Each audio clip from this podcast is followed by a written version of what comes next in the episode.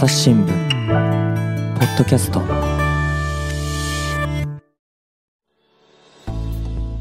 朝日新聞の神田大輔です。今回はですね文化暮らし報道部記者太田雅彦さんをお迎えしております。太田さんよろしくお願いします。はいよろしくお願いします。さて太田さん久々のポッドキャストご出演ですけれども、はい、今回はどんなお話ですか？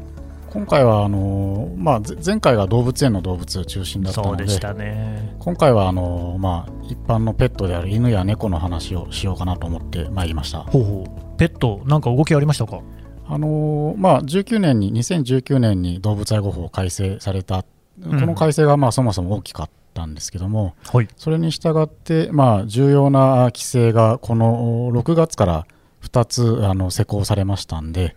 その関係の話がしたいなという感じでいいかなと、はい、思っております。2つ大きな規制があ始まったんですか？そうですね、はい、えそれそれぞれどんな話ですか？あの一つはあ、生後56日以下の子犬、子猫の販売というのが、まあ、禁止されましたという、いわゆる8週例規制というものですね。うんうん、もう一つはあの、まあ、繁殖業者やペットショップののところにいる、まあ、犬猫の飼育環境を改善するために、えー、まあ具体的な数値を盛り込んだあ環境省令というのが施行されました。この数値規制と言われるものなんですが、この2つ大きく変わりました。なるほどね、じゃあまずですね、その最初の8週例規制ですかね、こっちの方から聞いていこうと思うんですが、はい、これはどういう狙いですか？あのー、まあ子犬まあ、どういう規制かというと、そのまず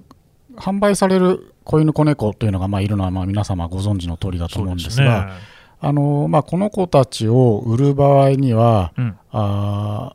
生後56日を超えないとあ生まれた環境から売るために引き離してはいけませんよという規制なんですけれども、なるほど。あの子犬子猫って、まあ、よくその人間あ犬の1年は人間の6、7年に相当するみたいな言い方がありますけれども、はいはい。えー、子犬子猫、大体生後2ヶ月でですね人間でいう3歳ぐらいまで成長するんですね。そんなに成長するんですね。はい。まあ、非常に、まあ、人間で例えたら3歳までなんで分かりやすいと思うんですけれども、うん、非常にその母親から、まあ、人間の場合、父親からも学ばなきゃいけないんですが、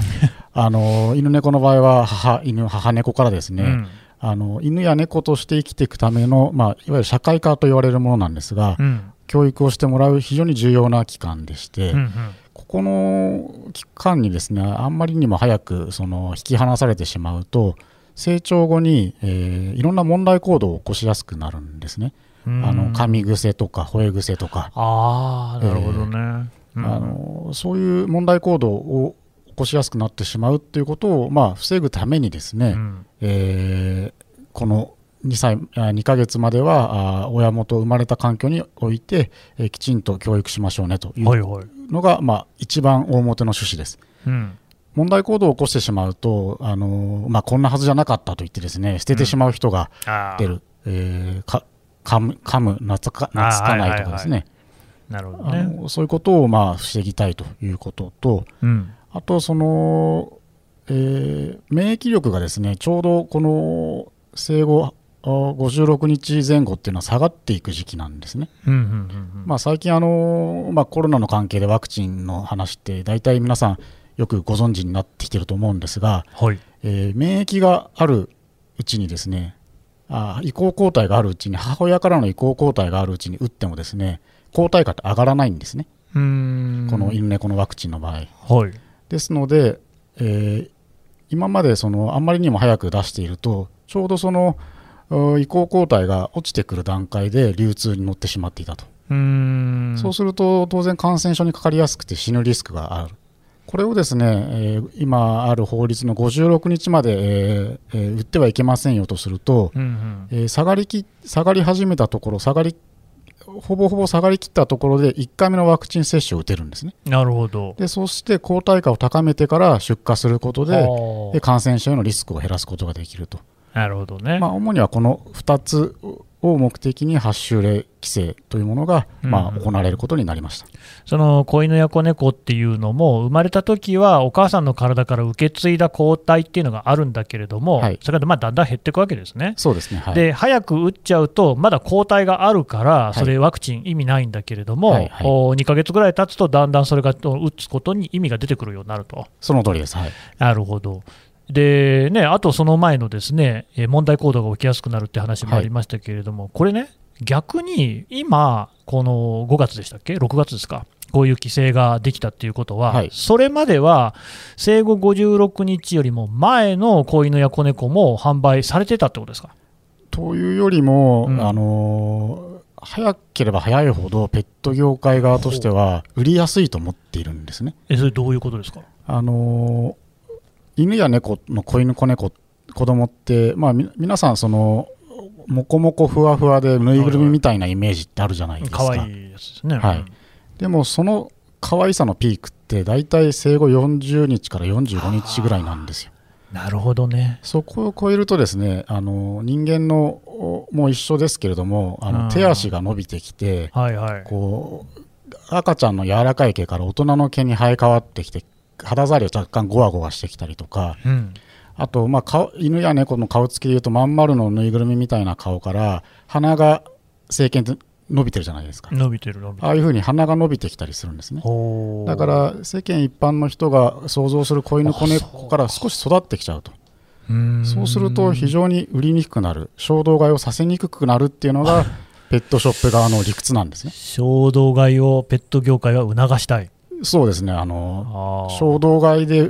売らせるのが、まあ、彼らのその売り方の根幹なんですよね。ああ、わあ、かわいいって言って飛びつくかわいい、目があった運命だって言って、あの連れて帰ってもらうっていうのが彼らのビジネスの根幹なんですが、うん、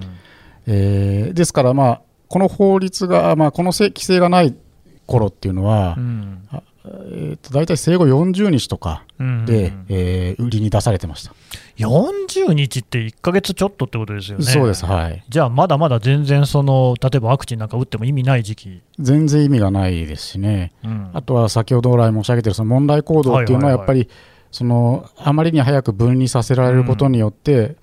えー、母犬、母猫からきちんと教育を受けられないっていうことと、それプラスアルファであのやっぱり早期分離がその精神的なショックになっちゃうんですね、うん、それ自体がそのもんあのストレスになって問題行動につながりやすくなるっていうのもあるので、うん、あのまあ、非常に問題ある状況だったんですが、えー、日本ではこの規制がなかなか実現しなかったがために、えー、そういうその生後40日頃からあ、売られるような状況が続いていました。えその日本ではっていうことは、日本以外の国では前から規制はあったんですか、はい、そうですね。あのドイツ、イギリス、アメリカの一部州なんかですと、はい、えー、特に犬については8週例規制というのは、まあ、常識として規制されていました。猫も一部の国であの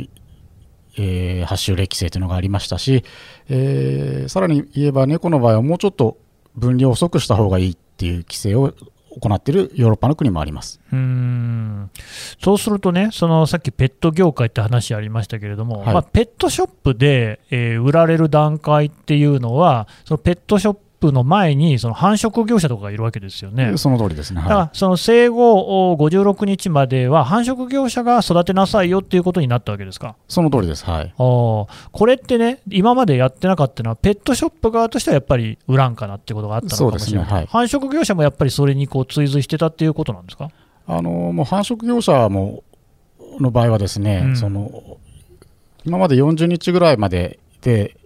しか育てなくてよければ、うんえー、ほとんどお母さんがやってくれるんですね。あのところが56日ぐらいまで、えー、自分のところに置いとかないとなると、うん、えー、だんだん離乳をしてくるので子犬子猫ですね、自分、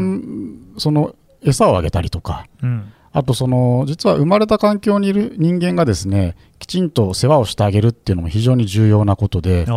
のことによってその人間への社会化っていうのも図られていくんですね、うんうんうん、だからその16日分、まあ、約2週間分ですね余分に人手と餌代がかかると、うん、まあまあそうです、ね、そのコストを非常に嫌がってるんですね。嫌がったんですね繁殖業者側も。なるほどね、まあでもその、ね、さっきの話でも動物愛護法っていうのがちょっと出てきたと思いますけど、えー、そういう法律ももともとあるわけじゃないですか、そう、ね,、いう中にはその56日の規定とかなかったわけですか？あのもともとの動物愛護法にはそういう規定がなかったのを、うん、えー、一番最初にその2012年に、えー、の改正の際に、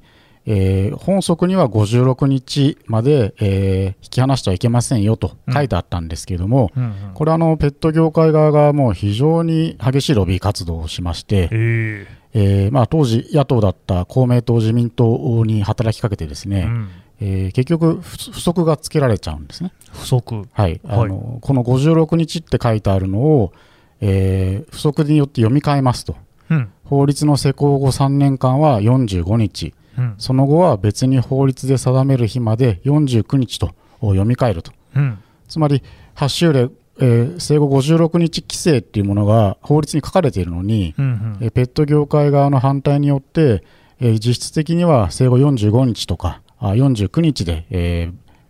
まあ、販売できるようになってしまったという状況が続いてました。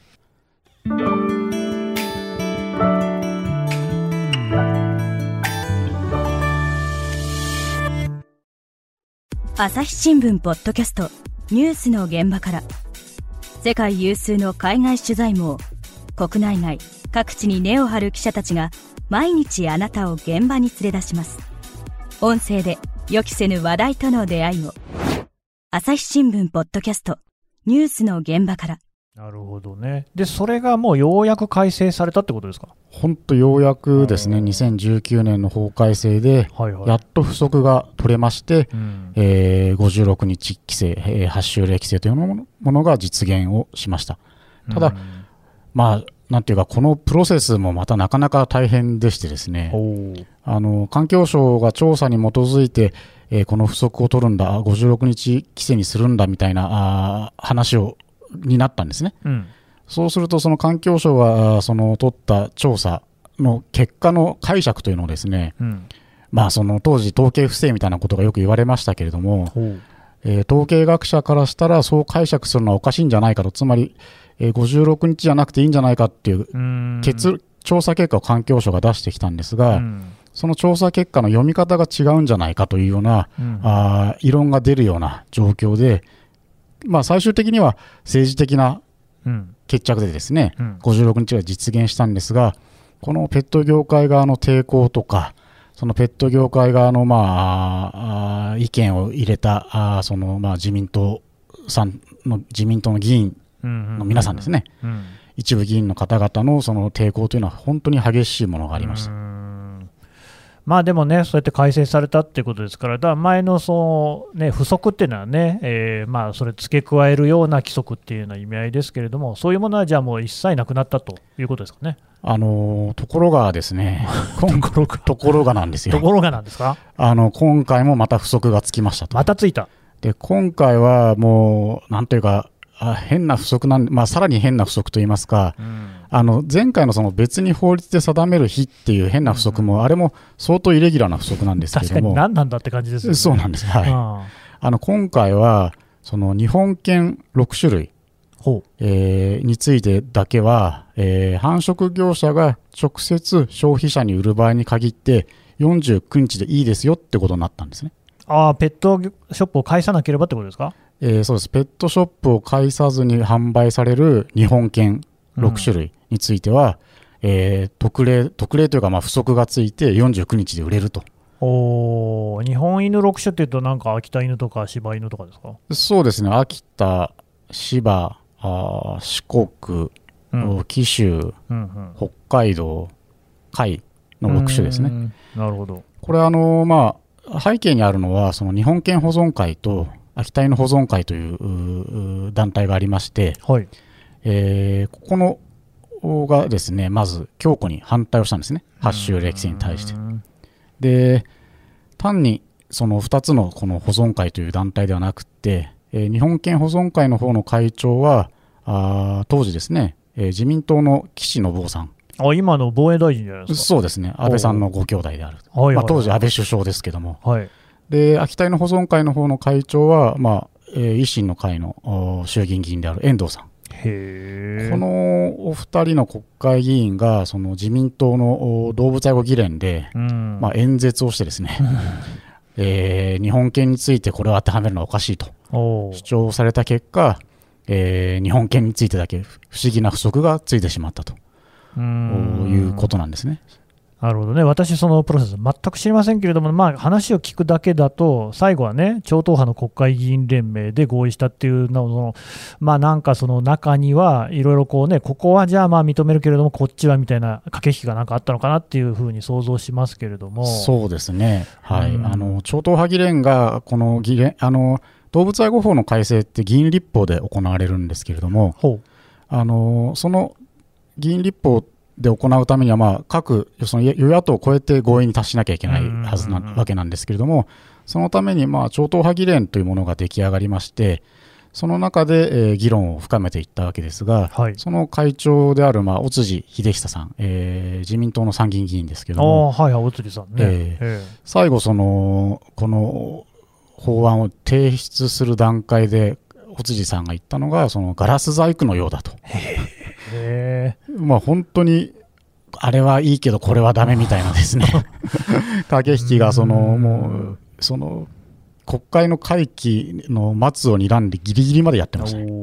だからまあでも一方ではその56日のね、ルール、8週例規制でちゃんとやろうよっていう議員さんもまあたくさんいたってことですね。まあ、結局、そっちが大勢になったので、ね、あの無事に8週例規制できたんですが、えー、岸さん。と遠藤さんによって日本犬だけは例外になってしまったと。これ、日本犬だけ対象から外すって問題ないんですか？いや、もう問題大ありだと 私は思っていて、はいはい、あのー、まあ、そもそもこの不足おかしいのは、うん、そのまあ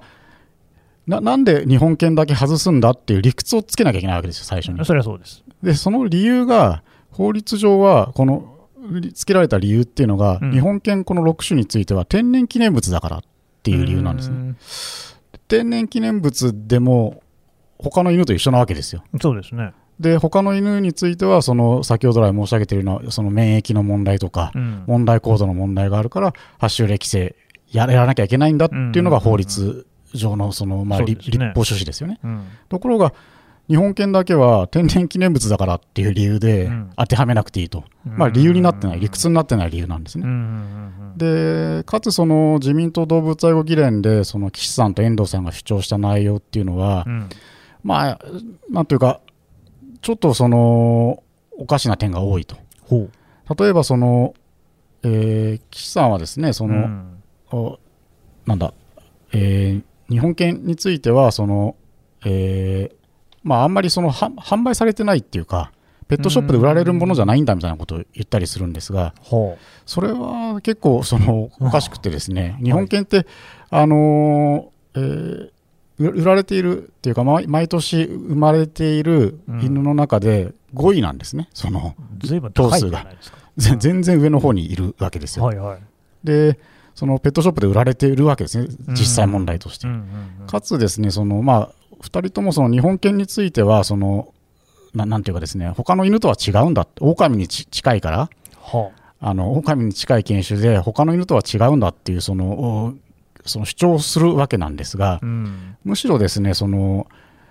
えー、日本犬というのは問題行動が多いっていう研究論文とか出たりしてるんですね。あのまあ、柴犬についてのデータですけれども、うん、えー、56犬種を対象に国内の獣医師に対して行った調査なんかでは、うん、柴犬は他の犬への攻撃性が高いっていう結果が出ています。えー、そうなんですねで飼い主に対しての調査でも国内で飼育数が多い14犬種の中で、うん、柴犬は家族に対する攻撃性と他の犬に対する攻撃性で上位にあるっていう結果が出てるんですね。つまり問題行動というものの予防という観点からはこの柴犬日本犬こそが発症例の対象にならなければいけなかったはず。確かに。で、あの、ちょっと古いデータでなって恐縮なんですが、あの日本犬って実は非常に捨てられる割合が高いんですね。えー、そうなんですね。やっぱりそのこういう問題行動を起こしやすいっていうところとおそらく関係をしてるんですけども、うんうん、あの私がその2007年度にですね、うん、あの主だった自治体に捨てられた犬の犬種を調査したことがあるんですが、はい、そうすると捨てられていた純血種のうちの22%が柴犬や秋田犬などの日本犬なんですね。おかなりの割合ですね。かなりの割合ですし、そのまあ、先ほど、えー、生まれる子犬の数で5位だって申し上げたんですけどはいはい、トップはやっぱトイプードルとか、あそうでしょう、ね、ミニチュアダックスフンドとか、うんうん、あチワワとかが占めていて、はい、圧倒的にそっちの頭数は多いんですね。うん。足してみると。そうでしょうね。だから2割を超えてるっていうのはちょっと割合としておかしいなと。だいぶ多いとですね。だいぶ多いです、だからこういう問題がですねさまざまあるのに、えー、天然記念物だからという理由で規制の対象から外すというのはやはりおかしい。まあ、だって同じ犬ですからね、その、はい、日本犬だけあの社会科がですね、えー、違うとか、はい、あるいはワクチンに関してね、抗体の話が違うっていうことにはちょっとね、考えにくいですもんね。そうなんですよね。あとは、その、まあ、これは遠藤さんが主張してた話ですけれども、うん、その、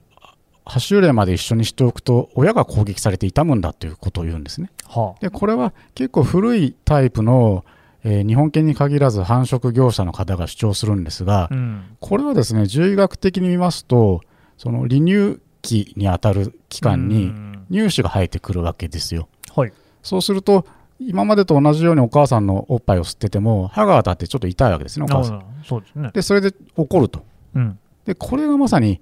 犬の社会化なんですね。はだから人間先ほど来その問題行動で噛み癖って話をしてますけども、えー、人間が犬の噛み癖を直すっていうのは非常に難しいんですよ。言葉が通じないですか。ら、ななんでダメなのか言えないじゃないですか。ところが、犬同士であれば、お母さんが教えられるんですね、噛んじゃいけないよっていうこと。ね、で、この8週例まで一緒にしておくことで、親が子犬に噛まれて、それをダメだと親が子犬に怒り返す、このプロセス、非常に大事なんですね。なるほどね。お前はもう歯が生えてきてんだから、お母さん噛まれたら痛いよっていうのをそこで教えてるわけですね。そうです、そうです。これは絶対人間にはなかなかできないことです。だからそういう非常に大事なプロセスを、その親が攻撃されるからだめなんだっていう、その、そうそうもうなんか、これは実はよく、そのもう本当、笑い話になってるぐらいの古典的なその業者側の主張と獣医学的な見地のそのすれ違いなんですね。なるほどね、はい、それをこの段階で主張してきて、しかも通ってしまうっていうことがやっぱり非常に残念な結果だったなというふうに思ってます。まあじゃあでもこの8週例規制に関してはまだ今後もその日本犬の扱いっていうのがテーマになってきそうですね。そうですね。次回また法改正、えー、5、6年後にあるでしょうから、うん、その時この日本犬だけの除外規定どうなるのかっていうのは大きなテーマになっていくんじゃないかなというふうに思っています。えー、お話はね、まだまだ続きますけれども、一旦ここで引き取らせていただきます。太田さん、どうもありがとうございました。はい、ありがとうございました。